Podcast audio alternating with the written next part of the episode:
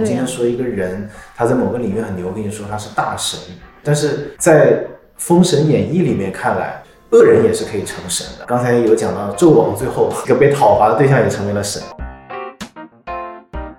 这就是一个 PUA 和反 PUA 的故事。他觉得姬发和殷郊就是从小被这个殷寿给 PUA 的，其实相当于就是博弈考试冲破这个 PUA 的一个导火索。神话的人物其实他会有一种转向吧，就是他从一种天神转向了一种神性英雄。大禹就是一种历史人物，去把它神化的感觉。再往上的话，那女娲、伏羲、夸父。这些就是听起来就好像是完全不存在的人，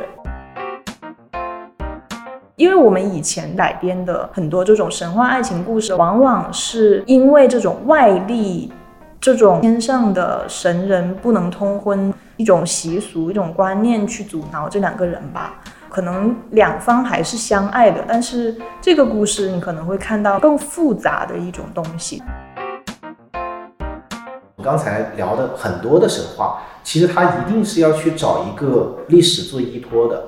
因为就是中国的儒家的这种不与怪力乱神的这个思想，他就决定了说，我什么事儿我只有落实到历史上，我才有合法性，我才能流传，不能天天讲一些神神鬼鬼的东西，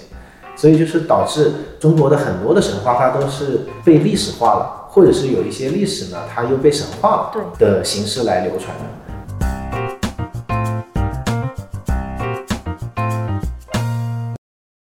各位听众，大家好，欢迎来到有点文化，我是今天的主播，南方周末记者刘优翔。大家好，我是南方周末记者朱元。今天我们要聊的话题是中国神话，大家可能也猜到了，这个话题就是最近的这一部暑期档电影《封神》引发的。《封神》这个电影上映以后呢，引发了各种各样的话题。其中关于中国神话的话题，其实还是有很多可以展开的地方，所以我们今天就打算来聊一聊中国神话。目前的计划呢，大概至少有三个环节。第一个就是现在有一些看过《封神演义》这个小说原著的观众会觉得，《封神》第一部这个电影跟小说基本无关。那么真的是这样吗？我们来聊一聊《封神演义》里面那个不好拍的神话体系。第二个就是在《封神》第一部或者说《封神》三部曲之前，其实已经有很多的封神题材的影视剧。那么《封神演义》的影视化，它的最佳打开方式是不是把里面的一些比较出挑的人物拆开来拍？第三个就是我们做一个展望。其实中国的神话，从《山海经》《楚辞》到《西游记》《封神演义》，还有大量的没有被充分影视化的一些潜力股。那我们就来盘点一下，我们各自觉得可能是未来影视化的中国神话的富矿。下面我们就从第一个话题开始。那朱元，呃。是什么时候去看的这个《封神》第一部的电影？嗯，三天前吧。对，就是当时看完的话，觉得里面有一些情节还蛮有印象吧。就比如说那个让那个姬昌吃下自己的儿子嘛，那一段的话，其实他会给一个改编比较重的一个痕迹在里面。因为其实历史上的话，他好像是一个逼迫的一个行为吧。但是他在电影里面改成了说是让他在不知情的情况下吃下去嘛，然后他就很痛苦。那对于有一个刚才说的这个说法，就是《封神》这个电影的第一部跟原著啊，它基本无关。当然这是一个比较夸张的说法了。嗯。那你觉得还有一些什么样的情节是呃跟原著差异比较大的，印象比较深？对妲己的评价也算是一种惊人的一种改编吧。你要说是那个神话体系的话，我个人是觉得他还是做挺大改变的。嗯，你像《封神榜》的那个来源嘛，他说是女娲娘娘给到这些神一些拯救世人的一个法宝，但实际上在《封神演义》原著里面，它并不是这样的嘛，它这个出入就很大了。是，对，呃，其实我想刚才顺着朱元说那个姬昌吃那个伯邑考的，他当时是两个人在那个地牢里，然后有一段对话，然后那个对话其实听的也很逗，就是呃，当时这个纣王。他对姬昌说：“说说姬昌，你有两个儿子，而我只有一个儿子。但是实际上，在原著当中，姬昌应该是有一一百个儿子。而且呢，就是即便纣王他其实也不止一个儿子，他在《封神演义》里面应该是有三个儿子。对，所以就是他为了能让人物更集中吧，他他是做了这样的呃一个修改。嗯，还有印象比较深的就是当时纣王他说要修一个祭天台吧，那个应该是在原著当中，应该它不是一个这样的作用。他应该就是修一个露台，那个露台可能是供他自己去这个享乐的，但是电影当中就把它改成了说是要他自己来祭天，来来谢罪。这个里面其实就聊到这个神话体系哈，就是我一直是觉得说《封神演义》它为什么不在中国这个古典四大名著当中，包括说它为什么像呃之前我们也有一个国产的电视剧版，但是它的这个传播度其实远远不如四大名著的那个电视剧版。嗯，我觉得有一个很重要的原因就是，呃，《封神演义》里面它有它有一个比较根本的矛盾。就是这个矛盾，就是用严谨的话来讲，就是说《封神演义》这个小说它最后成书在明朝，但是它的这个呃里面相关的历史是在这个商周，从殷商到殷商末到西周之初的这段时间。那实际上一个明朝的人来写一个商周的故事，他们的这个价值观或者说这个评价的这个伦理这些标准，它发生了一个比较大的变化。用一个比较简单粗暴的话来讲，就是它很难解决一个问题，就是说小说或者说这个电影里谁是好人这个问题。这个问题其实是一个蛮大的问题。虽然我们现在通常来讲说不是以一个简单的二元对立来说一个人的好坏，嗯，但是实际上还是有一套价值标准里面，那一定是有一些价值它是值得被称赞的，有一些是是被否定的。然后就是这个谁是好人这个问题，其实是一直在困扰着，我觉得《封神演义》的这个作者，然后也严重的干扰了后面的所有的想影视化的这些创作者。《封神演义》它好像本身它会有一种，就是善跳脱出善恶来的一个比较特殊的一种特性在里面。是，就是这个，我觉得其实是它的一部分，嗯，就是是。呃，它的里面有一个最核心的一个设定，就是所有的情节它都可以最后是有天命，是有一个最终解释权。对，就比如说《封神演义》里面有一个呃人物叫石矶娘娘，这个人物是武王伐纣平话里没有的，是《封神演义》的一个原创人物。嗯，然后他的弟子是被哪吒射死了，他自己就被那个哪吒的师傅给太上老君给。杀掉了。太太乙真人，太乙真人啊。啊，对，就是这个就非常的无厘头，就是他的徒弟被射死这件事情，他去找人去评理，他本来是在理的，嗯，但是太乙真人不仅把他给杀掉了，而且还说这个是劫数，也就是说这个是天命，那就是这个里面就是有任何的难以解释，或者说不想讲道理的时候，天命就跳出来了，所以呢，它相当于是开了一个挂。但是有时候，呃，一些文学或者影视作品，它是所谓的限制视角，或者说是你有局限性的时候，你才会有这种张力。当你就是可以随心所欲的去架一个天桥，或者是开一个挂的时候，这个张力可能就消失了。嗯，所以这个也是它这个体系很难在这种影视化作品在惊人的这种改编里面去重现的一个原因嘛。比如说，哪怕像从同样是神魔小说的《西游记》，那孙悟空他也有很多是自己做不到的事情，甚至最简单的，他还有一个紧箍咒就可以管着他。但是如果说是在呃《封神演义》里，这个类比不是说是具体某一个人的法宝，而是说当他的情节出现任何的这个不自洽的时候，他就可以以一个天命来作为最后的这个兜底。所以这个就是会让人在看的时候。就会产生很多的没办法解决的疑惑。还有一个问题，其实是这个故事嘛，就是这次的这个《封神》第一部，我看它的那个片头的字幕也写了，说是改编自《封神演义》以及《武王伐纣平话》。嗯然后它的，尤其是这个第一部啊，它就是这个武王伐纣的这个故事的开端嘛，或者说它的缘起。那么武王伐纣这个事情本身，如果按照明朝的标准来讲，它应该是叫做它是属于弑君。那这个武王他其实是当时还不是武王嘛，他是西伯侯，他是一个侯，然后他对这个国家的这个君主啊，他发起了一个呃讨伐，然后甚至要取而代之。那这个其实是在儒家的这一套体系当中，它是一个大逆不道的一个行为。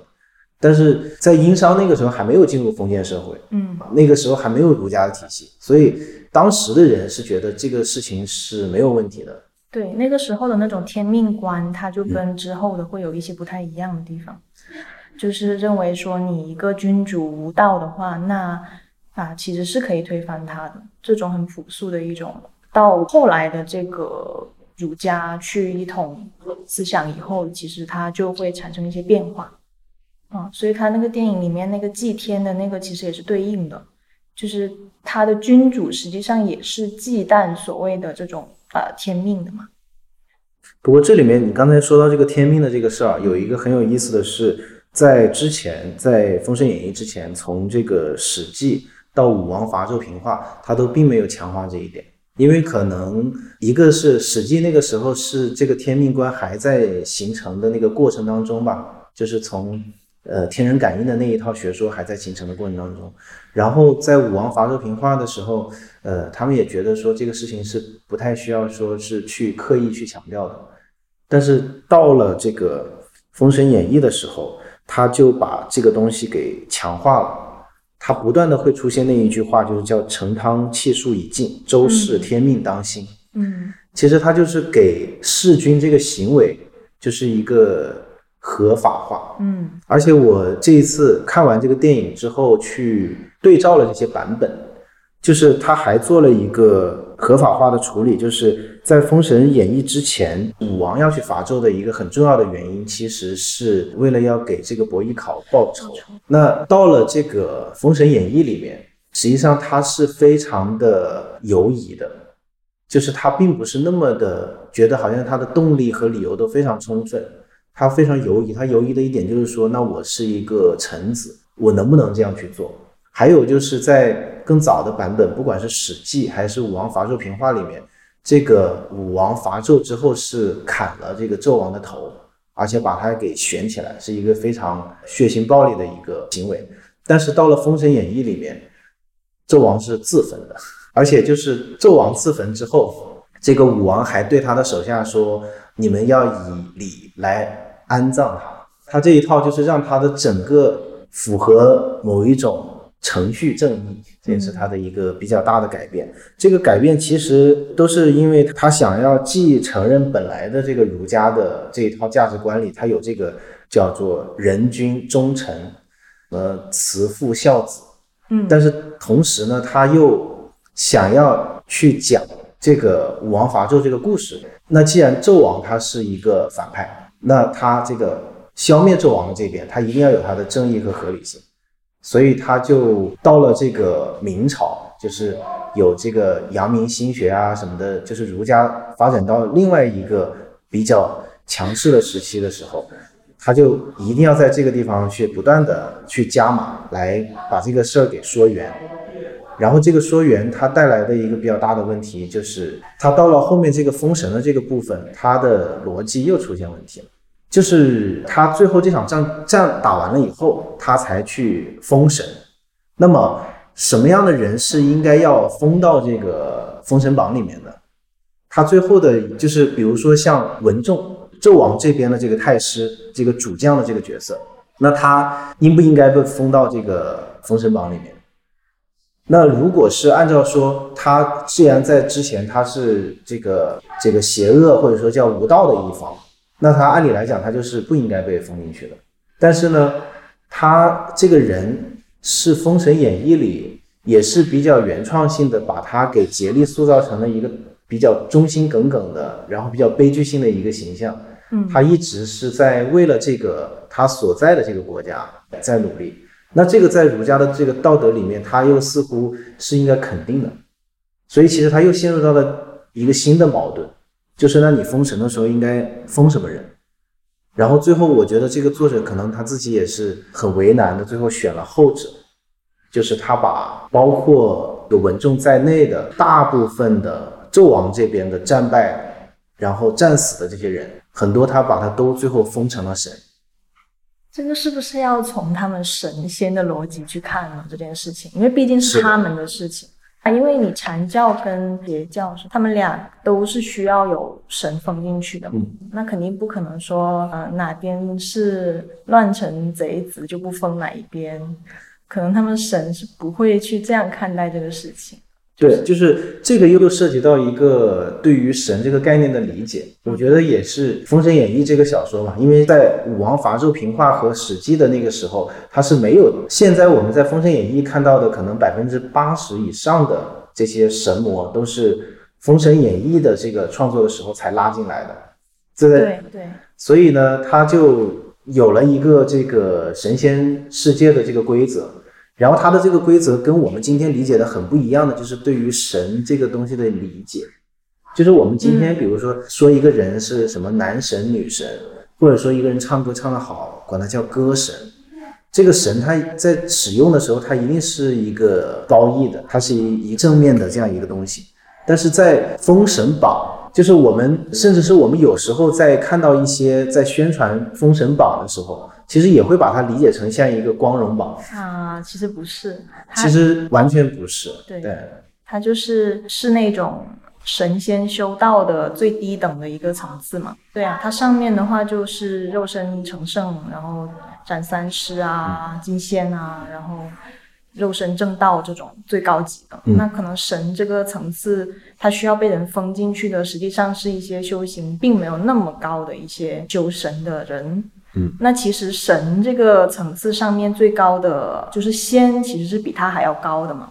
那这些仙人呢，实际上就是看着这些人去熙熙攘攘的，然后可能卷入这一场风波里面。那他们其实是更加的超然吧，就是其实神他是还要被这样操弄的，被写进封神榜。实际上他们就注定说只能够到那个层次了，是这么一种体系。嗯，然后最后姜子牙倒是没有说进入这个封神榜，那他本身可能他的也是一个命啊，就是他命中就是只能够享受人间的荣华富贵。这个也是很有意思的一个点。我在小时候看那个国产电视剧《封神演义》的时候，我记得就是最后有一个就是纣王这些都被封成了神，整个封神榜的名字全念完了，连姜子牙的这个前妻都被封成了一个什么扫扫帚星，就没有姜子牙自己。然后纣王就还耻笑他，就是说，你看你把自己给忘了吧，最后忙活了这么一场，我们成了神，然后你还是留在这儿做你的凡人。但是如果说结合他这个原著的这个本意的设定的话，其实我觉得姜子牙他的本意就是不想把自己变成神。因为他本身当时领这个任务，就是因为他的这个修行不够嘛，所以他才能去人间去做这个事儿。然后呢，如果是要封成神，《封神演义》里的封神有一个条件，就是如果你是人的话，那你先得结束自己的生命，然后才能封神。那不可能说姜子牙，我本来是站在胜利的一方，我都打赢胜仗了，然后我自刎，对，还要自刎才能才能变成神。所以呢，他就留在人间，享受他这种人间的这个，在第一部《封神》这个电影里面，常伴姜子牙左右的这个哪吒和杨戬，嗯嗯，他们就是直接到了比神更高的这一层境界。对对，啊，就是刚才朱元说的这个肉身成圣了，所以他们俩是以一种生者的这种。状态就可以封成神了，就不需要说死掉了才能够 进入这个封神榜，他们是另外一个层次了。或者说是这个圣可能本身就比神要高一层，呃，因为它整整个这个体系是带有这个道家的这个体系嘛，嗯，它可能就本来就认为说你成圣或者是修仙，他还是保留了自己的一个肉身。对对，它是有一个高下的这种一个梯队吧，就不一样的层次。但是如果说是一个神，他先决条件是你自己的肉体的这个生命先得死掉，那其实他已经失去了他的肉体，所以可能他就以这个来来作为一个门槛吧。没有自己本来的这个肉体的这些人，他就只能做神了。但是一直保有这个肉体的，他就可能可以成为仙。跟我们今天说的这个神呢，确实是理解是很不一样。我们今天说一个人，他在某个领域很牛，跟你说他是大神，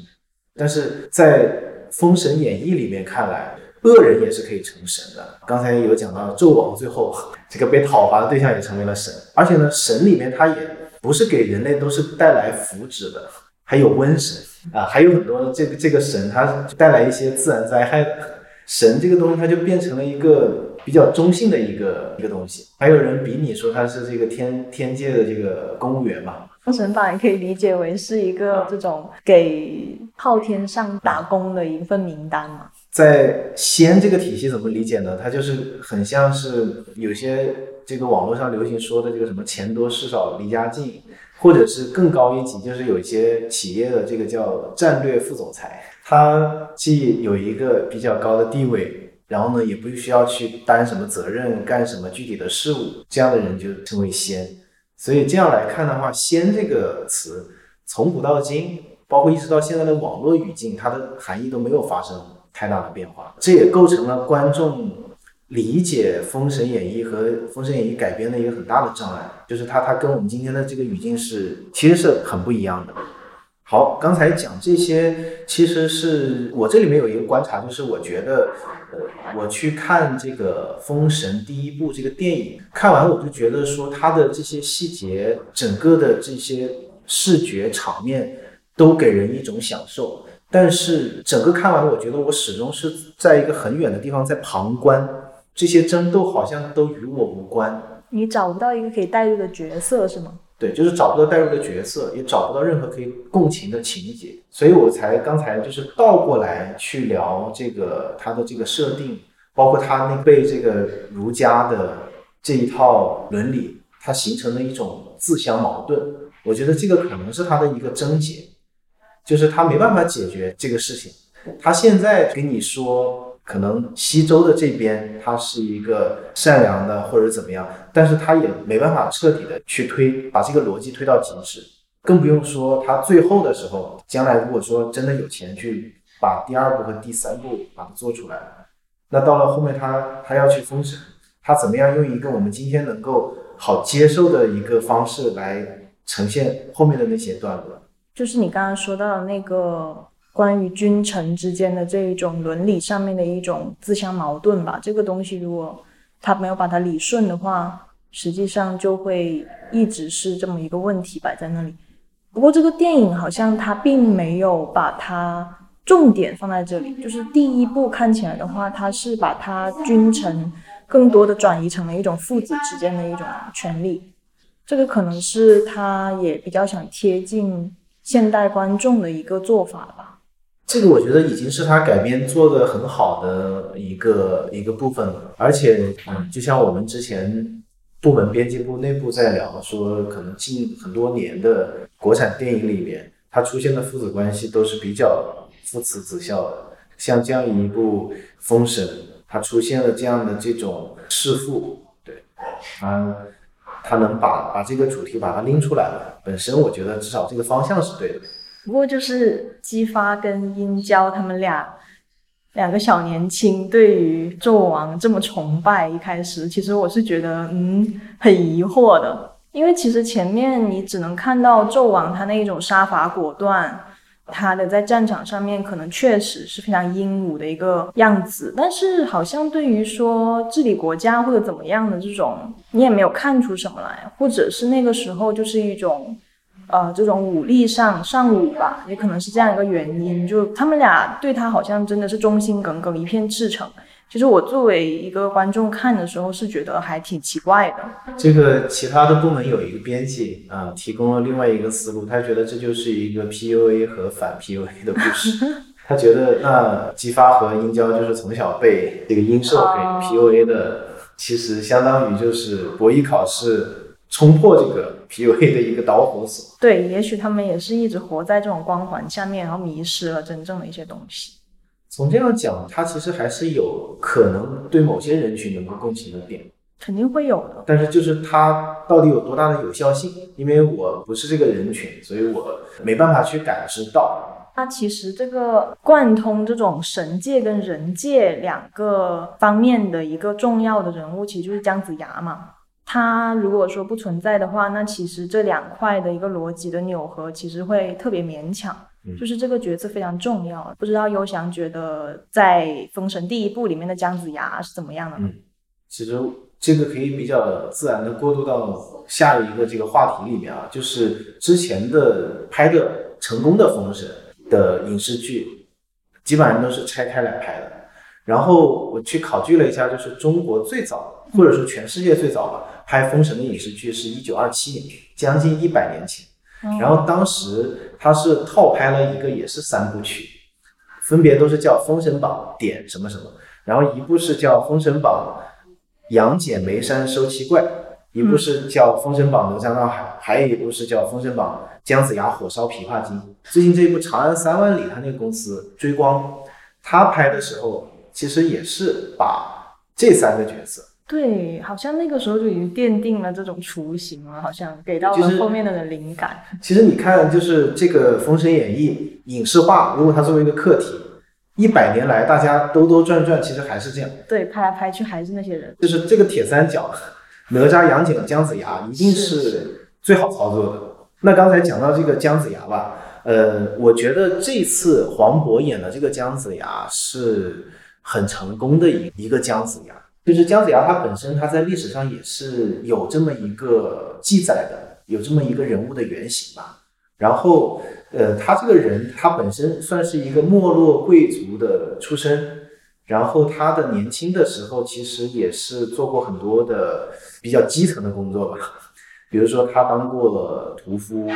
呃，做过那个酒酒馆的服务员，还卖过面。就是这个黄渤，他的这种呃市井的这种气质，我觉得其实是很符合，不管是这个史书里记载的这个姜子牙，还是小说里的这个姜子牙。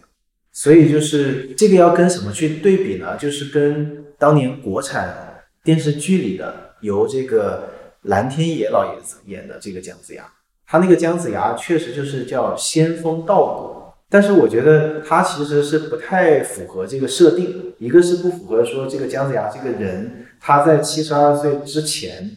他的人生他其实是在一个市井里面，他是有很多的社会经验，用我们话说是一个社会人。然后另外一方面呢，如果姜子牙是像蓝天野老爷子演的那么仙风道骨，那你让。元始天尊是一个什么形象？包括你这样的十二金仙又是一个什么形象？怎么能够显示出他们的道行远远要高于姜子牙？他只修炼了四十年。那他这个这个设定，从角色的形象上来讲，他他都会有很大的问题。恰恰就是要让一个黄渤这样的一个一个状态啊，那你这个再往上的这些仙人们，他才能够有一个这个梯度。才能够去呈现，所以我觉得，呃，首先黄渤他这个角色吧，他来演他的这个外形上是很好的。还有一点就是黄渤他本身是有很强的这个喜剧的功底嘛。然后姜子牙这个角色，正因为他的这个身份，他的不高强的，甚至在在电影里就是完全回收掉的这个法力，那他导致他要去执行这个任务的时候，他就一定是要。遭遇到很多，在我们看来是喜剧，在他看来其实是很很痛苦、很艰难的这个过程。有这样的一种喜剧元素在里面，其实是我觉得这也是这个电影它做的比较好的，它把它还强化了。嗯，因为在《封神演义》里，实际上是给他下山之前给了他三件法宝啊，一个是当然是封神榜，还有一个叫杏黄旗。嗯嗯，然后第三个叫打神鞭，然后这个打神鞭它是就是因为姜子牙他自己没有法力，但是你要去封神嘛，那相当于说你怎么样能让神能够降服于你，那你只能借助于道具了。对我估计这一个第一部里面他出现过吗？他没有，他每次就是尝试要用掌心雷，然后发现不行。那这个道具估计在第二部得出现了啊，对，要不然他怎么去封神呢？是。这个就展开讲一嘴，其实《封神演义》它的一个精彩之处就在于它的里面的道具。每个人都有自己的坐骑或者是法宝的。对，就是曾经有一个学者啊，我觉得学者也是很爱《封神演义》的，他去统计过一遍，大概是有一百三十二件法宝，嗯，就在整个的呃《封神演义》的这个小说里面。然后呃，这就可以很顺的过渡到那个哪吒这个角色了，因为其实在之前的《封神》的影视剧里面，法宝都没有好好的展示。对我。那天看了一下，回看了七九的那个哪吒闹海，我还专门去看了一下，它有究竟有多少件法宝。后来发现好像是四件嘛。啊，如果是纯法宝的话，侠义的法宝可能是四件。对，而且他那个电影里面是分两次给他，就出生的时候还是一些，还是两个混天绫跟那个乾坤圈嘛。对，就是它可以缩小的那个。好像到后面的风火轮跟那个红尖枪会更加的有战斗力一点，就等他化身成那个。哦，哪吒以后啊，反正很清晰。你看那个电影的话，一下子就感觉到说，哦，哪吒是从他的师傅这里继承了这些法宝，然后他就战斗力啊什么都寄托在这些法宝上面。就是他没有这些法宝的话，他是无法战斗的，所以也会直接导致说他跟龙王没办法打斗，然后最后只能说自刎去谢罪，去保护他的家族跟整个镇子。但实际上，哪吒在《封神演义》里，他其实是有更多的。如果是把武器也算成他广义的法宝的话，嗯，因为哪吒在这个《封神演义》的设定，他最多的是可以是叫八臂哪吒，他是有八只手的。然后他这个八只手每个手上拿了一件，嗯，武器或者法宝。其中有一件我觉得特别有意思，就是叫金砖，它就是一块黄金的砖，可能他是拍晕吗？对，就是拿这个砖去去拍人的。然后他他是来自中国民间的另外一个信仰，叫叫这个马元帅。本来是马元帅手里是拿着金砖的，在一些壁画里现在还可以看到。民间有一个俗语叫什么“马王爷有三只眼”，那个马王爷就是这个马元帅，本来是他的金砖，然后后来因为哪吒的手太多，那作者写设定的时候就只能东挪西凑，嗯，不能让他手空着。刚才想讲的是《哪吒之魔童降世》里面。他其实是第一次把有其中有一件法宝的那个魅力展示的特别好，就是那个呃女娲娘娘的那个有一个地图，呃如果你还有印象的话，它是相当于是进入到那个地图里面，然后太乙真人是在那里面，然后就相当于是在那里面来训练他，当时还很调皮，然后拿那个什么火尖枪啊，然后去烧太乙真人的裤裤裆什么的。嗯嗯。那实际上它这个整个的功能是由女娲娘娘的那件法宝。来提供的，但是大部分的封神的影视剧，它其实没有充分的去挖掘这一点，它大概就是这个人手里拿着这个东西，大部分时候是一个摆设，或者说它就是变成一个纯冷兵器的一个打斗用的一个东西，但实际上它里面是有很多很有意思的设定的，就是如果把它影视化的话，实际上它有很多特效或者是一些动态的展示会很有意思，是吧？是，包括说它甚至会有一些情节性的东西。哪吒这个角色的话，我是个人是很喜欢的，就是他在我的心目中可能是中国神话里面的这种英雄，我我会把他排在首位吧。他也挺有意思的，因为现在的能够看到哪吒的动画比较有名的都有三部了嘛，一个七九的那个美影厂的哪吒闹海，然后到之前的魔童降世，然后还有新神榜的这个嗯哪吒重生。他们三部其实讲的东西都很不一样，就是可以看得出，可能大家对这个哪吒这种很熟悉的角色，还是想要做一些突破的。就跟这个《封神演义》的一个原著来看的话，就很有意思。这个角色，因为在《封神》里面，实际上哪吒他的这样一个面貌，并不是一个能够被很多人接受的。实际上，他是有一个杀业在身的这么一个孩子，或者说也是一个神。他这种杀业的话，就是一种，你可以说他是修行的，他背负着先天的一种障碍吧。就是他在封神里面，实际上把很多，包括说像龙王啊这一族的，还有一些神呐，都打死了。实际上他身上是有很重的一种戾气。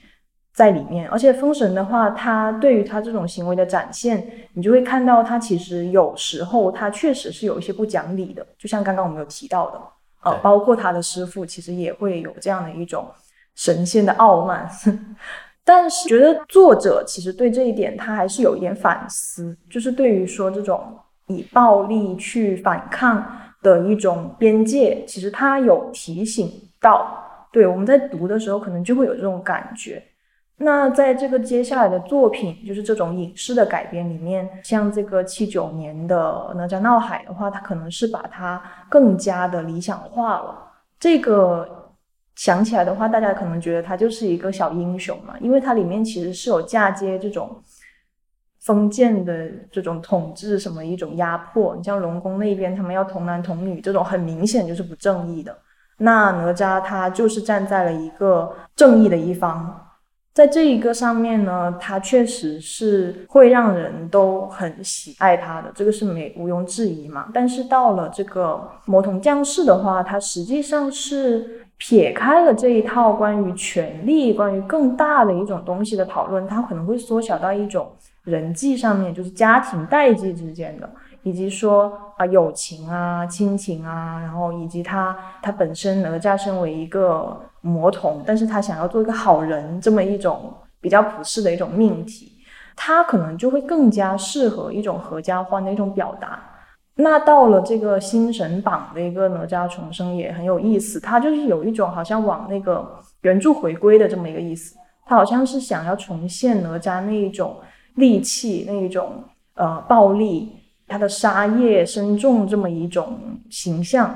他这个的话好像也是延续了两个不同的动画公司他们的那一种风格吧。因为可能光线的彩条屋它就会稍微的下沉一些，可能它更追求的一种更广的一种受众人群。那可能追光它会更加想要讲一些复杂的一些问题吧，就包括它之后的姜子牙也是这样子的。呃，刚才讲的其实这三部都是共同要处理那个原著里的哪吒那个杀业的问题嘛。嗯。然后可能就是哪吒闹海，它就是相当于说把整个故事把它给用另外一个方式来写，就是完全把这个杀业的这部分给抹去了。嗯。啊，然后这个魔童降世，它实际上是把它变成了一个不容易被人理解的坏孩子。这个坏孩子还要打双引号的，这样去把把这个杀业的这个东西给重新演绎的。到哪吒重生，其实我觉得他是有点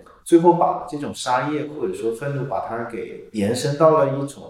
结构性的一个问题。它就是哪吒和这个龙王集团，他们在不断的在轮回当中，对他就始终好像是无法。呃，这个哪吒无法改变自己和自己的这个身边的整个这个群体的的命运的感觉。嗯嗯。呃，他到底是一种愤怒，还是说他还有更深的这个社会层面的什么东西？我觉得他是做了一个这样的处理，确实是三种很不同的处理方式。当然，就是从商业上最成功的还是《魔童降世》，它的票房超过了五十亿哈。就是我觉得他，呃，因为。魔童降世是在哪吒闹海和这个哪吒重生之间的这部电影，我觉得它对当时的观众来讲，跟哪吒闹海很不一样的一点就是哪吒以及说他的这个哪吒宇宙里的这些人，他忽然变成了一个有喜剧成分的这样一些人物，他会瞬间拉得很近。嗯，但是你看像呃七九年这个哪吒闹海，不可否认他这些形象都是非常经典的动画形象。但是你要去看，比如像哪吒这个形象，他是一个非常正的一个感觉。他是个悲剧，嗯，对，很明显。他的整个的形象非常的、非常的苗正根红的感觉。但是魔童降世的时候，包括这个太乙真人嘛，太乙真人的这种突破性，其实就跟现在这个封神的姜子牙是有异曲同工之妙的。忽然就变成了这么一个看上去非常松弛。甚至是有一点油腻，然后这个太乙真人好像还是说的是四川川普的这么一个形象的，但是你又觉得好像又很符合这个人物的逻辑，然后这里面的很多的呃一些笑料的桥段，其实你可以在周星驰电影里面找到高度的相似的这种呃地方，它就很符合现在的观众的这样一个趣味吧，就是啊。它有了一个跟我们更贴近的呃一种表达的方式，或者说看点。但是你你说这个哪吒闹海，甚至更早的时候，当时的那个大闹天宫，它给你的感觉说，虽然它很好看，但是它实际上它始终似乎是一个单向的在给你在表演这个故事的感觉，它不会让你觉得说啊这些人或者说这些神啊，他也有这么多各种不靠谱的地方，他也会脱线，然后他还会讲四川话。然后他还会有一些很窘迫的时刻，这个我觉得是同样，这个《魔童降世》它作为一部动画片，它的票房能达到一个这么高的票房，是跟它的整个这个表达方式是很有关系的。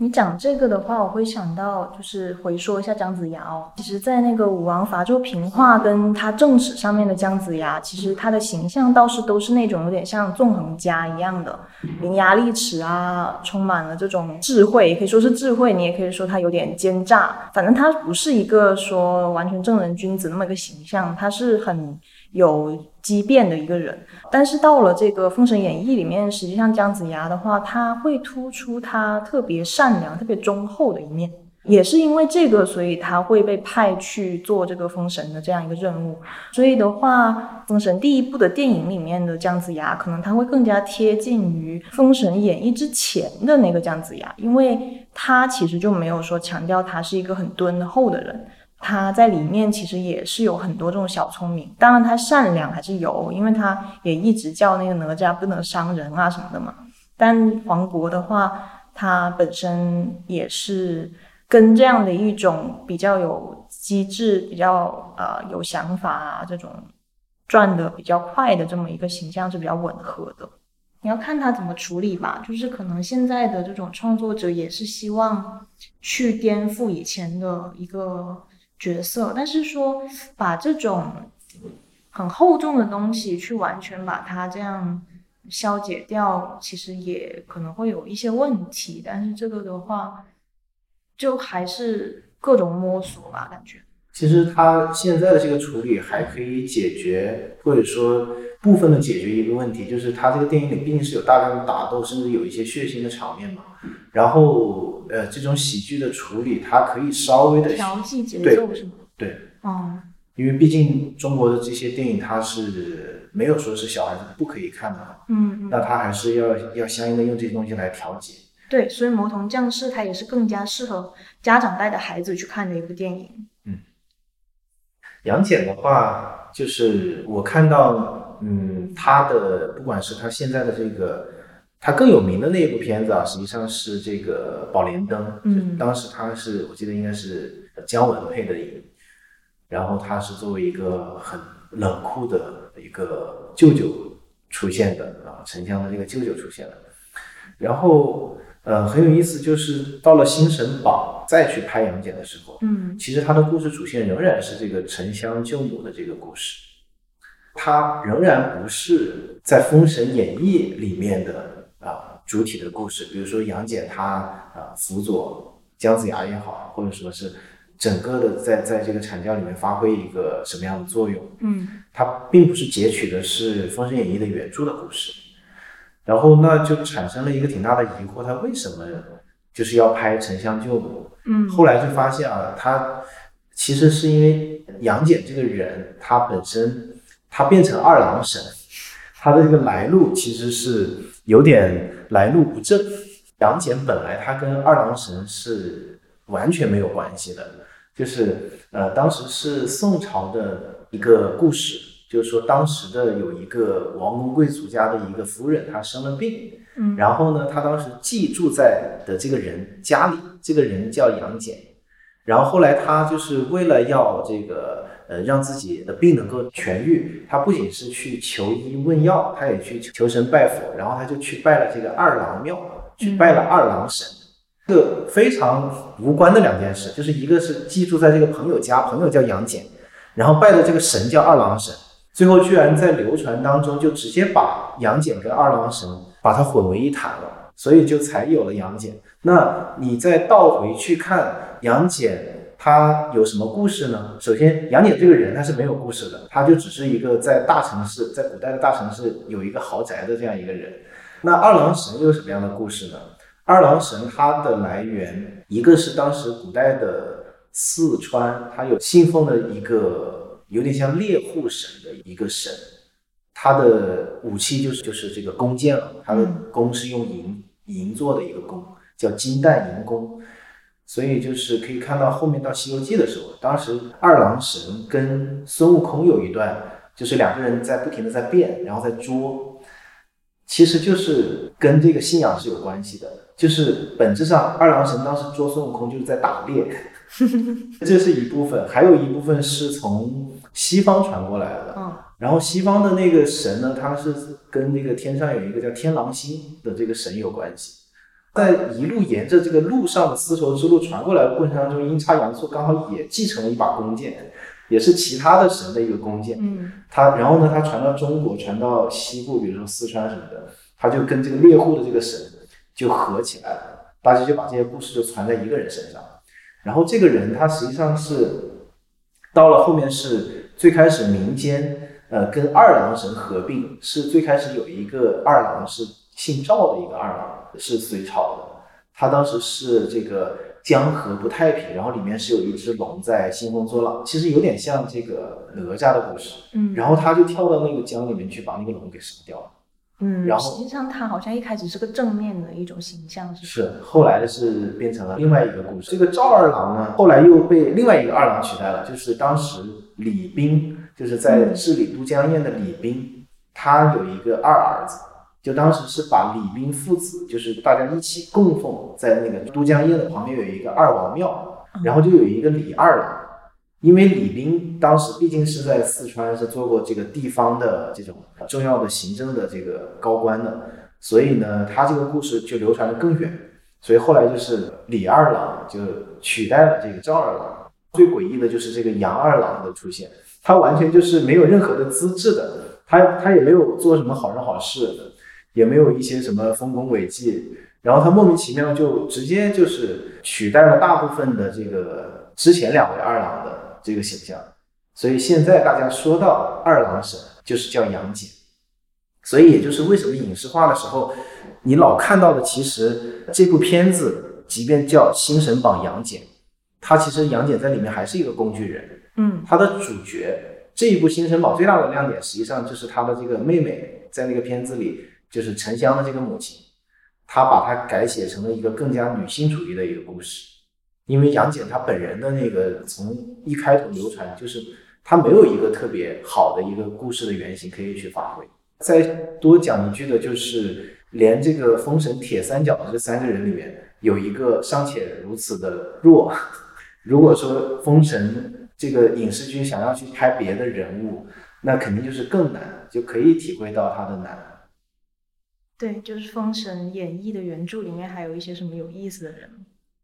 《封神》原原著里，比如说像雷震子嘛，啊，他其实也是很有意思的一个人。他其实是这个周文王的 第一百个儿子。电影里啊，就是基本上还是比较还原了一道霹雳打下来，然后他是在一个墓中出生的，嗯，呃，这么这么一个长得就是完全像一个妖怪一样的这样一个人。但是它的相关的呃故事，其实民间传说有很多一些细碎的一些素材，但是至今就是没有把它好好的开发，它更多的就是一个扮演了一个临时过来急救的一个外援的这样一个形象，包括像那个我们这次看到这个殷郊，他其实在这里的戏份已经被提升了，但是他在原本的这个神话传说体系里面，他的戏份其实是更重的。现在我们看到，就是如果说有第二部的话，武王伐纣的先锋官是哪吒，但是其实在更早之前，就是殷郊他才是这个先锋官，包括殷郊的其他的很多的故事也被搬到了哪吒的身上。那其实殷郊这个角色，他本身的，因为他有一个这个历史的一个依托，如果说能够去顺着现在的封神第一部这样去演的话。其实是可以展示出这个人物更多的魅力，刚好就聊一聊，就是说，其实我们今天花这么多的时间来聊《封神演义》，也是因为《封神演义》它把中国在明朝之前的这么多年的很多的神话人物吧，它把它做了一个大串联。但是呢，它这个串联并不是全部，还有很多人物它是在这个之外的。然后，在中国神话体系里面非常有意思的一些人，那我们就以一个角度，就是说。如果要拍影视剧，我们觉得什么样的神话人物其实也是很有潜力的。嗯，来聊一下。那可能就是从这个盘古开天辟地以后出现的几个人聊起了。是从盘古他的那个精魄，后来他是化身成了这个雷神跟烛龙嘛，然后雷神跟华胥就生了伏羲。那伏羲的话就是一个比较重要的人物了。这个人身上。会有一些比较有意思的点是适合影视化的吗？嗯，伏羲这个在传说当中嘛，他是来自一个中原以西非常遥远的一个地方过来的一个人。其实按照现在的这个理解的话，那他可能就是来自外星。所以其实伏羲他的色彩就是带有这种外星人的色彩，或者说在中国古代的传说里吧，就是。三皇五帝有很多都会写到他出生的这种不平凡，就是会讲到他并不是一个正常的这种胎生哺乳的这样一个过程。嗯，啊，他是说他妈妈踩到了那个雷神的脚印把他生下来是吧？这种就是叫这个感孕的这种传说也是比较多。还有就是，比如说吞了一个玄鸟的一个卵，就是一个鸟蛋，对，然后他就怀上了。然后就生下来一个未来的某一个古国的一个君王或者是先祖，嗯，对，这种呃传说也是比较多的。然后跟伏羲其实有点像的，就是说那个皇帝他的来头嘛，他也是他不仅出生的不平凡，而且他最后他是没有留在人间，他是就是据说他就是乘着这个龙就升了天，升天的这个从皇帝呃开始。到了后面的很多的这个变成了一种君王的一个追求。如果按现在的一个科幻的角度的理解的话，那就是他本身就是从外星来的，他只是现在就回去了，他结束了地球的这段旅程。那应该把它拍成个科幻电影。对，其实已经有呃一个科幻小说家。他叫钱立方啊，一个女科幻作家，她写过一个叫呃《飞升》的这么一个科幻小说。它里面就是非常有意思，它虚构了一段这个汉武帝想飞升的这样一个情节，但他最后把它给圆回来了。然后呢，他给给出了一个非常科幻的一个飞升的解释，这个解释完全符合现代科学。哦，其实这种片子确实，如果说你直接按它这种仙侠来拍的话，实际上没有什么新意可言了。你倒是说你真的弄一点科幻进去解释这个事情，你重构这个事情还蛮有意思的。是，因为好像说像伏羲这样子的，你拍他去教人类怎么使用工具之类，好像也没有什么太大的意思，倒不如去做一个比较大胆的一种构想吧。是，然后这里。我还想到这个杜宇是什么呢？他也是传说当中他是从天而降的，嗯，就是在在李白写《蜀道难》的时候，他写过这个古蜀国的早期的这个蚕丛鱼凫这些早期治理蜀国的这些人，这些人他当时也是治理到一段时间他就升天了，他就走了，走了以后呢，他就相当于说，那我就补给你一个人，杜宇就从天而降，然后就带来了古蜀国的新的一段繁荣。所以说，刚才讲哪吒的时候讲到那个太乙真人说说四川话这件事情，嗯嗯，在现在四川这个地方，它确实有很多既科幻又神话的东西，它是这个影视剧的一一个富矿，包括那个跟皇帝也好，呃，伏羲、杜宇他们相关的，在楚辞山海经也出现的有一种叫若木，它是一棵神树，嗯，然后就传说当中最早这些神仙或者说这些人，他们是。通过这棵树爬到这个天上去，然后后面是因为这个现实当中的历史当中的交通工具发达了，才想到说哦，他们可以乘车到天上去。那最早就让这些人就是爬树，或者说爬一个梯子。然后这个若木呢，现在就是被呃四川当地就考据，就是说是有一种叫乌木的，这个乌木它就是一种半石半一半是石头一半是木头的这种化石，它就是一个很老的木头，然后它在地质运动当中它跟石头融合在一起了。然后他们现在就是把这个东西把它给做实了，就说这个东西就是若木啊，这就好像是他们在猜测哪一种动物是麒麟，哪种动物是龙，是这样的感觉。对，最近也在在聊这个话题，就是说独角兽和长颈鹿哪个更离谱？独角兽就只要脑袋上长一个角，但是长颈鹿是一个全身长着豹纹的，然后脖子有两米长的一头鹿。如果都是传说，你更愿意相信哪一个？对，然后那这个乌木就是，首先它的年代足够久远，然后它的材料足够结实，嗯所以他们就说，那本来这个“弱”这个字嘛，就是说似像非像。那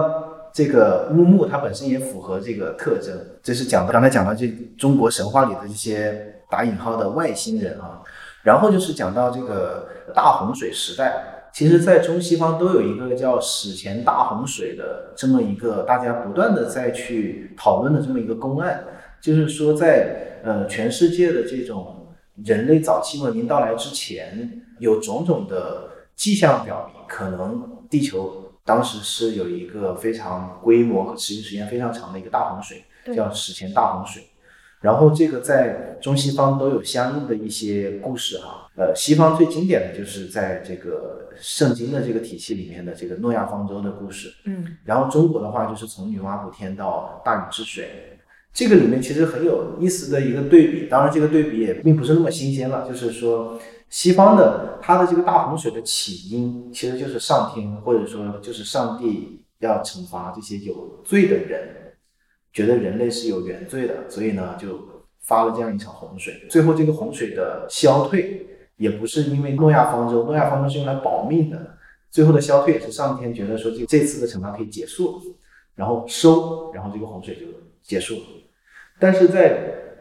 中国的整个的这个故事里面，它是非常符合这种工程学的思维，就是我女娲补天嘛，那我先是要把一个什么东西给堵住，然后因为没有堵住，导致了这种洪水的泛滥或者是什么。后来的后世的当中，还有一个版本是女娲还烧了一些芦苇，用芦苇的灰想要去补这个田。再就是到这个大禹和他的父亲，他父亲那个字左边一个禹，右边一个系，滚呃，念滚，呃，先是去堵这个洪水，后面去输这个洪水，这个大家都知道，它是非常有可操作性的。它就是说，在中国的神话传说里，首先这个洪水它不是来自于某一个高等级的上天的意志的惩罚，它的解决也是靠人力可以实现的方式来解决的。嗯所以其实它是一个既原始又现代的一个神话。它原始是是它有很多的这种早期的那种人的那种力量的一种张扬，但是它的这个过程其实可以拍的非常的现代。就像呃，今年这个马伯庸把长安的那个荔枝的那本书，他嗯把嗯一首诗，他把它给具体落实到一个小说里，你具体是怎么样把荔枝送到长安的？那其实大禹治水也完全可以去拍。那你一种技术流的呈现是吧？对。哦，而且它这里面的这种神话的人物，其实嗯。它会有一种转向吧，就是它从一种天神转向了一种神性英雄。大禹当就是一种历史人物去把它神化的感觉，嗯。嗯，就好像是再往上的话，那女娲、伏羲、夸父这些，就是听起来就好像是完全不存在的人，嗯就是他会出现这样的一种演变吧，好像这个也是中国神话的一种特点。呃，有一个是那个伏羲的后代嘛，他是八国的首领，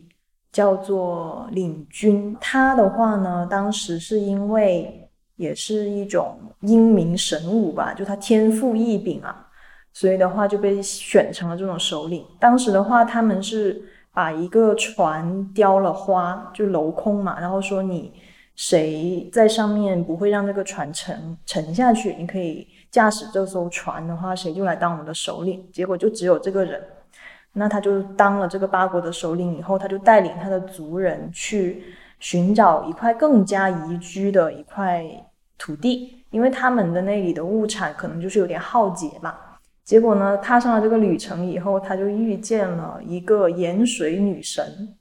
那这个女神就爱上了这位领军，他就问他说：“你我们这个地方物产很丰饶啊，有这么多的渔业资源什么的，你们就留在这里安心的去发展你们的族群吧。”但是呢，这个邻军就看了看这四周的一个环境，好像也没有他说的那么好，所以他实际上不太想留下来。但是这位女神就非常的痴情，她就每每天的傍晚就去到这个。领军的住处跟他共宿，然后到了白天就跟其他的他的一个部下，其实也是神嘛，就是所有的神就化身成了一些小飞虫，就把整个天空都遮蔽了，就包括说你的太阳也看不太清楚，就是整个天空可能就暗下来了，他们就没有办法上路，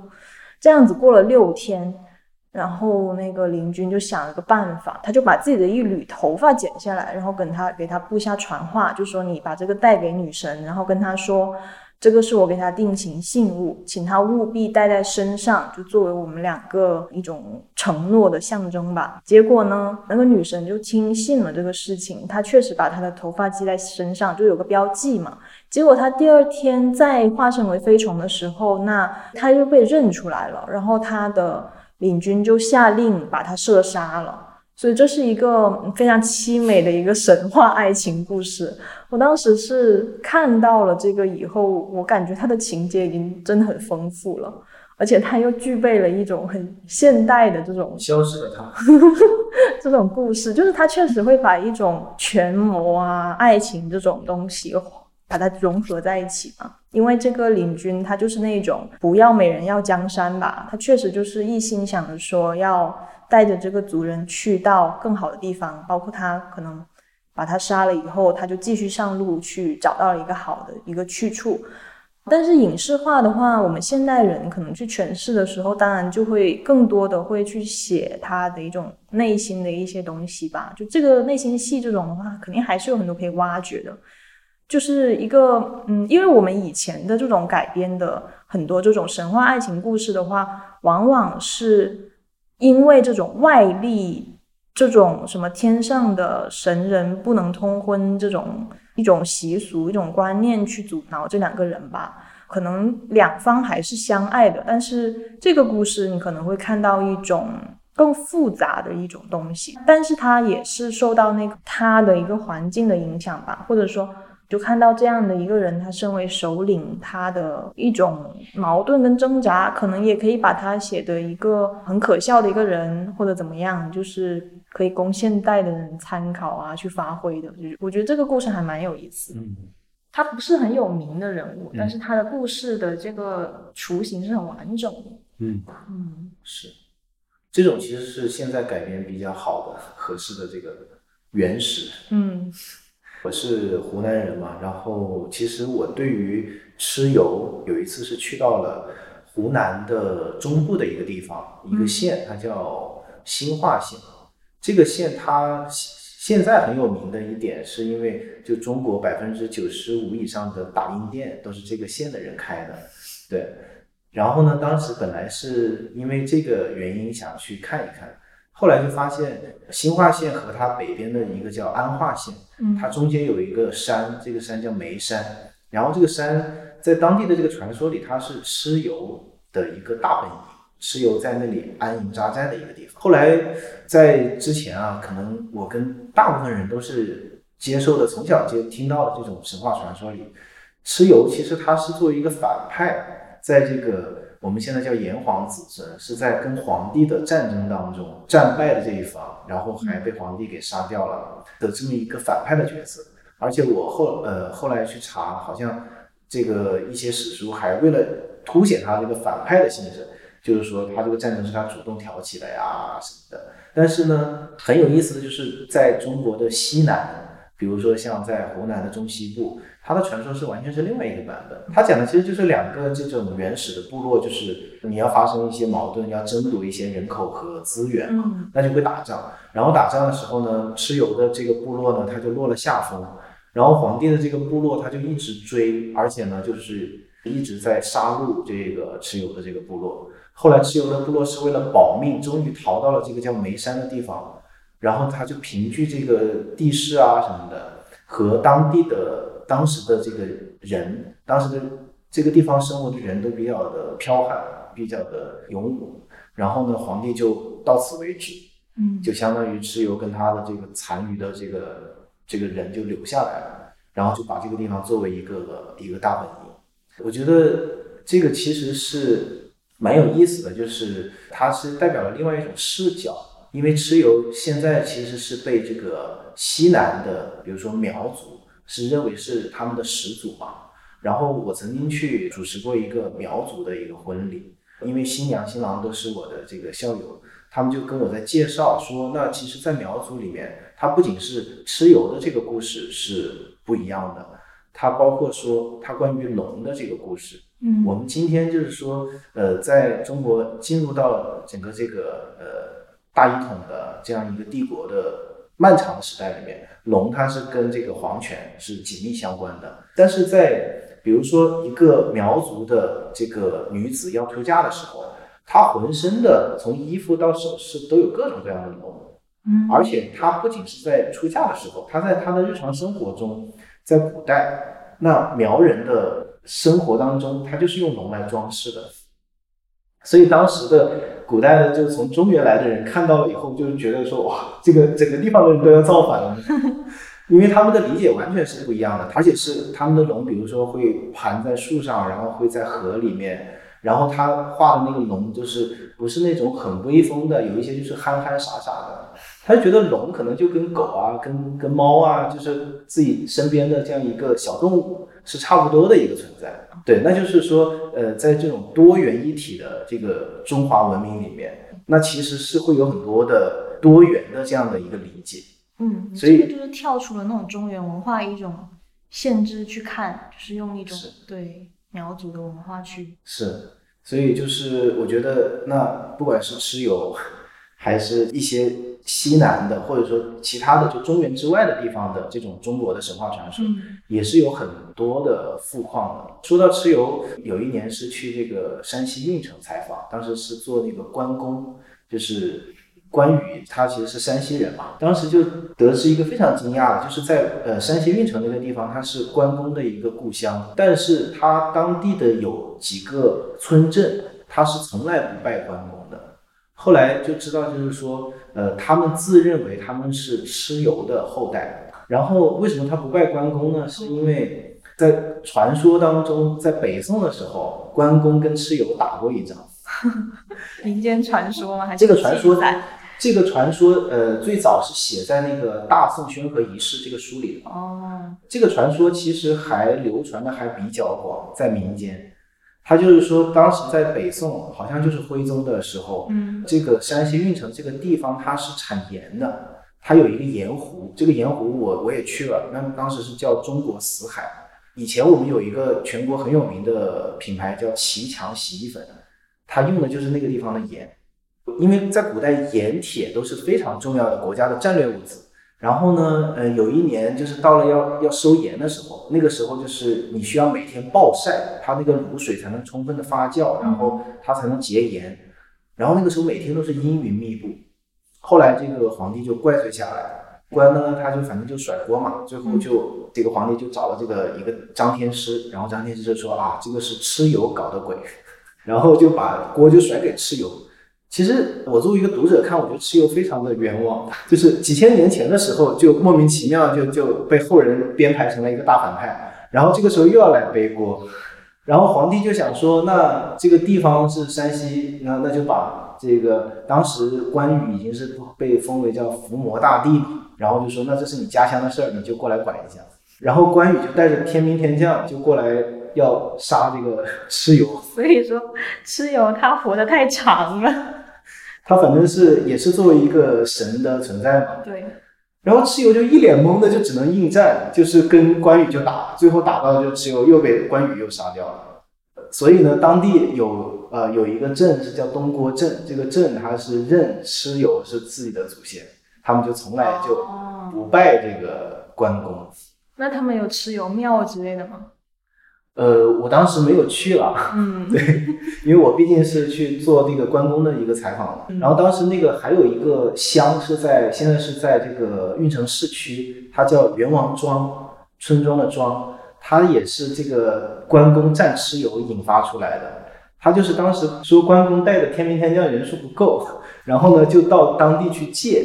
他就是借他的魂，就有点像《阿凡达》这个电影里，就是你的肉身就留在那儿，然后你的魂就借在我这儿，就是来用来打仗。但是呢，这个关羽把蚩尤打败了以后，他就没有归还，他就忘了，这些人的肉身就腐烂了，这些人就相当于就白白丧命了。他本来这些人是是胜利的一方，他们就说，那我们这个庄的人都很冤枉。后来就这个庄就改名叫冤枉庄，然后到了现在改成了就是元婴的元，大王的王，叫元王庄。嗯，这种都是谐音改掉了。所以其实就是你想，关于蚩尤，我们之前就只理解的就是他在炎黄的这个皇帝的这个里面的一个反派，嗯就结束了。但是其实他还有这么丰富的一些神话传说的故事。而且我今天要来，我我就随手查了一下，我才发现又进步了，现在又进步了，就是在呃几年前的，在皇帝的那个皇帝陵里，在他们有一些要拜那个什么炎黄祭祖的那个仪式，嗯，居然把蚩尤纳入进去了，变成叫做中华文明的三个始祖，哦，这样子，就是把把蚩尤也放进去。跟炎帝、黄帝并列了。对，我觉得这其实是一个很好的一个一个进步。那我们以后还能叫炎黄子孙吗？炎黄吃子孙。炎帝有危机感了，炎帝的存在确实越来越弱了。呃，然后就是由由这个蚩尤或者说苗族这个，呃，其实还有一个有意思的话题，就是我们今天一直没有聊的，就是关于楚辞。因为其实《山海经》和楚辞是中国这个上古神话里的两大富矿嘛。然后我们刚才有聊到的，不管是夸父逐日啊什么，就很多它其实在《山海经》里都有出现过。然后另外的一个系列其实是楚辞。今天的这个人就是很热情的会会把屈原就是认领成说是苗族人，当然这个争议是很大，但是不可否认的是，确实它代表的是另外一种跟中原的文化不那么一样的文化。就是我看下来觉得说它是中国的这个神话的一个里程碑。它有两个意义上，一个就是我们刚才聊的很多的神话，其实它一定是要去找一个历史做依托的，因为就是中国的这个儒家的这种不与怪力乱神的这个思想，他就决定了说，我什么事儿我只有落实到历史上，我才有合法性，我才能流传，不能天天讲一些神神鬼鬼的东西。所以就是导致中国的很多的神话，它都是被历史化了，或者是有一些历史呢，它又被神化了，对啊的形式来流传的。就连我们今天，可能我们都不太会感觉到的，就是连《史记》和《左传》里都有很多的神话。嗯嗯，他就是有一些比较伟大的人物，他会把它神化成，比如说他的降生有一些嗯他的奇降生对，然后包括他的一种，比如说他长生啊，嗯或者说什么骑着仙鹤走了呀，类似这种，或者说他的面貌很奇异，都这种来和去是有的，还有一些就是他又想记载这件事儿，但这个事儿他又觉得是个神话，他就把它给附会到了一个历史里边。就是我我看到《左传》里有一个例子，他是说，就是今天的山西这个地方的古晋国，这个地方本来是没有这段历史的，他就是说，在当时的一个神话里面，它是有一个叫呃燕伯，还有一个叫石神的这么两个，它是其实是两个神，它是各管一个星，一个就是叫身心，一个叫伤心，就是这个杜甫的这个人生不相见，动如身与伤的这个身和伤，它在天文学上这两颗星你是很难在天上同时看见的。嗯这两个神既然是管的这两颗星，那这两个神就肯定是平时是见不着的嘛。但是呢，他这个《左传》想写这两个人的时候，他就只能写他是古晋国的两位王子。嗯然后这两位王子，因为他们都是王位的潜在继承人，所以他们平时就比较的有矛盾。嗯他们平时就互不相见，而且呢，随时准备说要去偷袭对方。他就把这么一个神话，他把它给历史化了。对，这就是特别典型的一个例子。但是到了这个楚辞，它就相当于说我完全就不需要，就除了天问以外，天问它还是比较系统的把一些什么三皇五帝的故事给你盘了一下。但是《楚辞》里面的其他的这些诗，它其实就是我完全脱离掉说，呃，我是哪个朝代的，然后这个朝代本身有什么事情，它就是神话本身啊。比如说像《九歌》，包括说像《离骚》、像《远游》，它里面出现了神。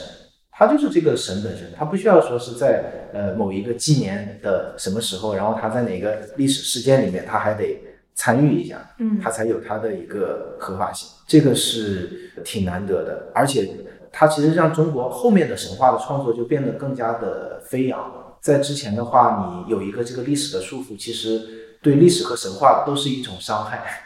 对。他的那个想象的话，其实是跟《山海经》那样的体系是比较相通的，是，就是没有一些什么过多的这种限制吧，就是他的这个想象是横无际涯的，而且他的那种奇异的那种程度是远远高于之后的那一些历史人物的一种神话，嗯，对。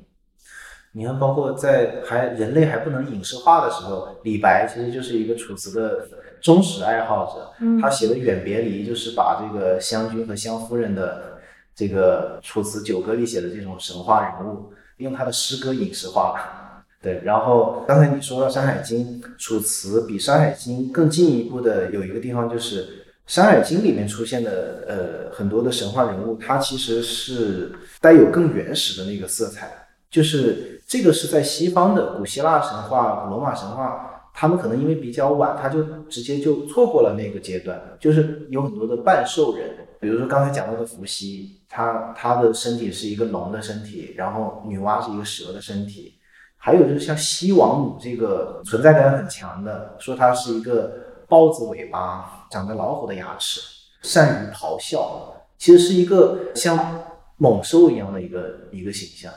但是你看到今天的再去看西王母的形象，它就是一个这种。很端庄的这么一个母性的一个神灵的那种形象。嗯，西王母一开始好像说是性别不明显的，她也跟经过这种更迭，然后慢慢的变得就是特别的女性确定下来了。在楚辞里面，就是尤其是以屈原为代表所创作的这个里面，它其实就是把大量的这种还在上一个阶段的半兽人的这些状态，他都把它充分的人格化了，就基本上进入到就是跟古希腊神话。那个年龄段的，按文化年龄来讲是相仿的。比如说山鬼，其实山鬼有一种说法是，其实就是山神，因为古代的鬼神是通通用的。嗯，他在山鬼这一首组词之前，他是一个长着人脸但是猴子身体的这么一个存在。到了这个呃山鬼里面，它的原文有用到一些形容美女的这种。呃，词汇，比如说叫含地一笑，善窈窕，就是说她看着你的时候都在笑，而且笑的还很好看。然后就是，呃，他第一次是就大量的、批量的把很多原本的他那个形象，可能是非常原始的半兽人的形象，把它人格化，而且还都给他编织了一些很带有个人感情的那种故事。其实就有点像你刚才讲的那种邻军的这种故事。嗯，对他们是有一种就是感情色彩会寄托在他们身上。嗯，而且你刚刚讲西王母的性别不明，很有意思的是山鬼的性别也是有争议的。嗯，然后说现在理解就是说山鬼是一个女神，有一个很大的原因是因为屈原在写山鬼的时候，他是一个中国古代诗人最喜欢用的那个代言体，就是从李白，包括像唐代的很多诗人，他在求取功名在行卷的时候。他就会以一个女性的一个口吻和视角来写一首诗，比如说它是一首闺怨诗或者是什么，来表达自己的其实是一个功名或者是什么的一个一个愿望。是的啊，这个的老祖宗可能是屈原。屈原他在写《山鬼》这首诗的时候，他其实可能用的就是一个代言体，所以他写的这个女神可能就是他自己。所以就这样子去把它判定为女性吗？他写山鬼的很多的词，他更像是一个非常女性化的描写的一个人，非常女性化。然后也就是说，可能是因为这个屈原的这种代言体的表达方式，然后他为中国创造了最早的一批充分人格化的女神。对，你说女神的话，可以想到那个炎帝的女儿们。炎帝他本人的话，就主要是跟这个中草药有一点关系。就是一开始他其实应该说是那种农业神吧，但是后来的话，好像记载就越来越细化到他，比如说他用鞭子打一种草药，就可以知道它的那个性，就是是温平还是热性啊、寒性这种嘛。神农尝百草，就相当于他尝的都是药材。他本人的话，可能跟这个就比较有关系。然后他的女儿们这些故事可能更精彩一点，就是神话色彩会更浓一点。他跟皇帝一样，会是一种统治者啊，或者说呃一种首领的形象。我们可能更倾向于一种部落首领的形象去感受他们，因为可能确实他们是确有其人，也说不定。以前的人去把他们的首领，啊，某一个贡献特别大的，然后把它神化了，作为这种炎帝皇帝去一个作为一种纪念吧。嗯，对。这个插一句，就是炎帝最早期的形象是一个牛头人身。就今天在湖南株洲，它有一个炎帝广场，那个呃，他已经变成一个人头人身，但是他还戴着一个牛头的一个头盔。就是精卫，大家都知道嘛。然后还有一个是他偏小的那个女儿，就不是最小的。他那个女儿的话是后来被称作瑶姬，这个的话也是后人的一种称呼吧。因为他是死后到了一个山里面化成了瑶草嘛，然后说这种瑶草人吃了的话就会可以让人爱上自己，类似这样的一种嗯功能。那这个瑶姬，它其实就是后面说到的那个，就是巫山女楚楚襄王嘛，跟巫山神女的这么个故事里面，那个神女其实就是瑶姬，这个也是后来人去把他们附会在一起，这个的话就会变成一个。挺奇拟的一种爱情的这样一种象征吧，它比较有意思，就是它后来民间又把它跟治水结合在一起了，就是瑶姬，她后来好像还有帮着大禹去治水，这又是成了另外一个分支，就是在这种好像情爱的。此外，就是又出现了一个女英雄，然后帮着治水，是好像这种神话就会有一些衍生哦，很多个版本，这个也是一个很有趣的现象。其实这个又又不断的在体现，就中国的神话它为什么头绪那么多，嗯，没有一个统一的体系的原因，就是实在是民族太多，地方太大，然后时间又长，嗯。它不像你说古希腊，它可能就是一个城邦，然后它的那个神话可以很标准，甚至是最后变到了古罗马相应的那个神，它的两个名字到现在都能够非常坚决的告诉你，然后你能够区分，它不会再乱变了。但是中国的这些，你看就又绕回了，甚至还有人把它绕回到山鬼，说山鬼里的就是巫山女神女的，对他们就会身份上面有很多重，让人觉得挺。面貌就没有那么的确定下来。是，其实如果是拍一个这种神话原型的这个市场竞争，其实也挺有意思的。就真的有很多神，他在这个过程当中慢慢的消失了，就是因为他的名声和一些莫名其妙的被被一些人给篡夺了，然后 他就竞争不过，就被张冠李戴。那就刚才聊到了这个瑶姬，然后后其实就是从。这个上古的神话，再往后就是从汉代，比如说有刘向的《列仙传》，魏晋南北朝的时候有张华的《博物志》，呃，甘宝的《搜神记》，嗯，隋唐的时候有王度的《古镜记》，南宋的时候洪迈的这个《夷坚志》，再就是到了明清，明清就是《西游记》《聊斋志异》《阅微草堂笔记》。我是想说，当时有看到有网友在讨论。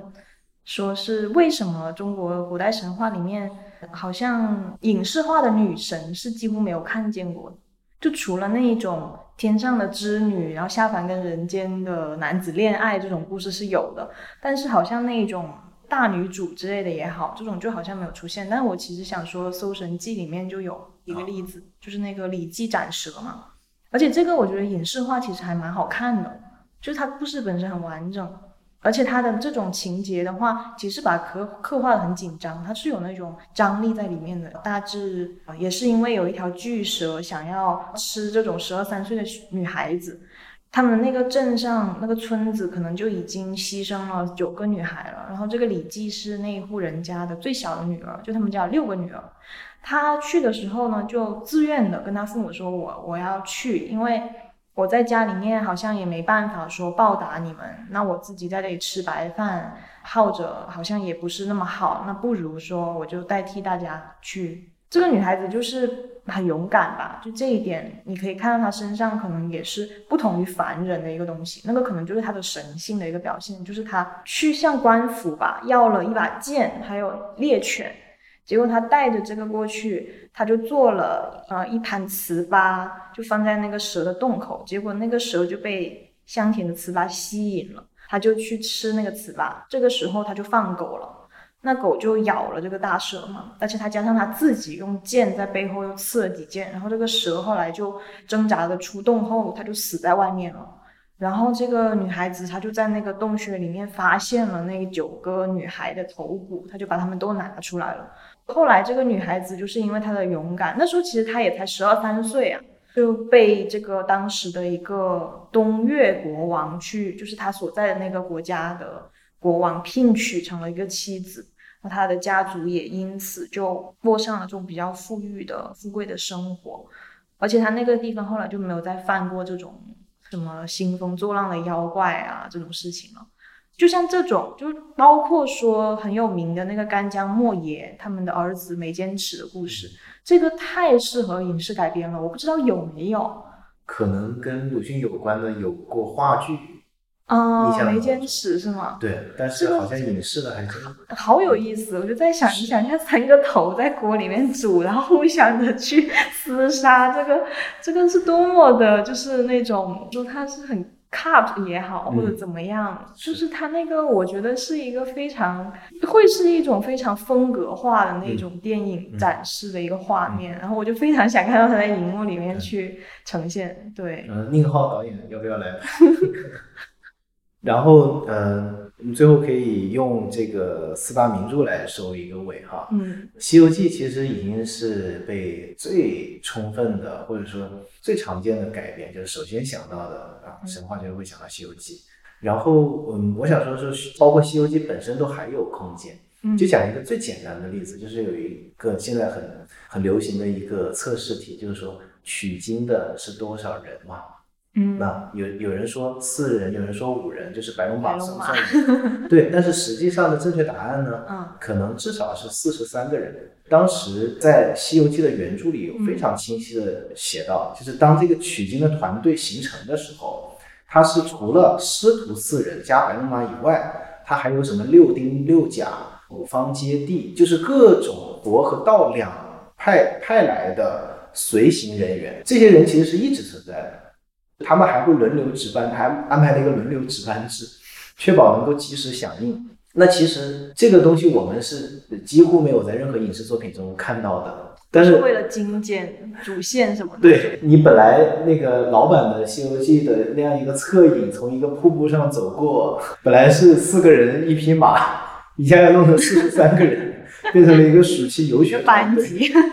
对他可能会出于这样的考虑，但是我想，就即便是有任何一个人，他就想就做这个四十三人取经团的这样一个故事。不管是从哪个角度吧，而且他是来自佛和道两边的这些人，这些使者们。然后他，那你想他陪同，不可能说完全不干涉、不发表意见吧？嗯，他既可能发表意见，也可能回去打小报告。可能就是那他们旅途当中会不会无聊，或者说会经过一些跟他们有一些呃有关系的这个，他能不能去帮衬的做一点什么？其实是可能是有大量的这个故事的，就连《西游记》。他一个最简单的取经团队的人数上，都还有潜力可挖。那我们再聊一个，其实比较少聊的，就是说四大名著的其他三个，其实也不是像我们想象的一样，就是说跟神话毫无关系。其实他们都有关系啊。对，像那个啊，《红楼梦》其实挺明显，嗯，对，就是跟女娲补天的石头有关。是宝玉他就是那个青埂峰被遗弃的那最后一块石头，因为本来女娲她其实是要拿三万六千五百零一块石头去炼，